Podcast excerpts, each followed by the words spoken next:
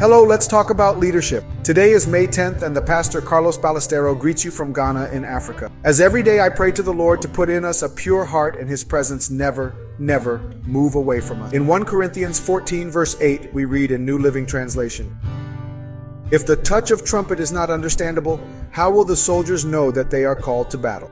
Today, I want to recommend you read and meditate on Nehemiah 5 from verse 1 to 13. I want to talk to you about the importance of strong and energetic leadership in churches. We find in the Bible many examples of leaders who have guided the people of God in a brave and wise way. A good leader not only gives suggestions and advice, but also gives clear and direct orders to lead the church in a healthy way and take out divisive and harmful elements within the body of Christ. In 1 Corinthians 14, verse 8, the Apostle Paul is teaching us that clarity and certainty are essential for effective leadership. If our instructions are confusing or ambivalent, we cannot wait for our troops to prepare for battle. A strong and energetic leader is essential for the unity and protection of the church. An example of a brave and energetic leadership is found in Nehemiah, who as a leader took concrete measures to combat the injustice and oppression that the rich are inflicting on the poor within the people of God.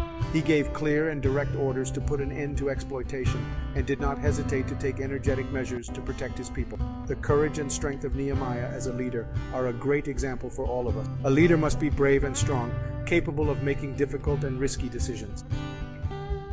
This does not mean that a leader must be inflexible or insensitive to the feelings of people, but that he must have the courage to do the right thing, even if this is difficult.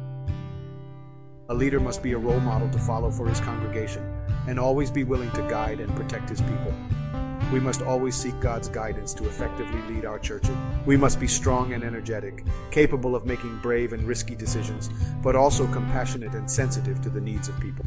May God guide us and give us the wisdom and strength necessary to effectively and unifiedly lead our churches. Today I bless your life in the name of our Lord Jesus Christ. Amen and amen.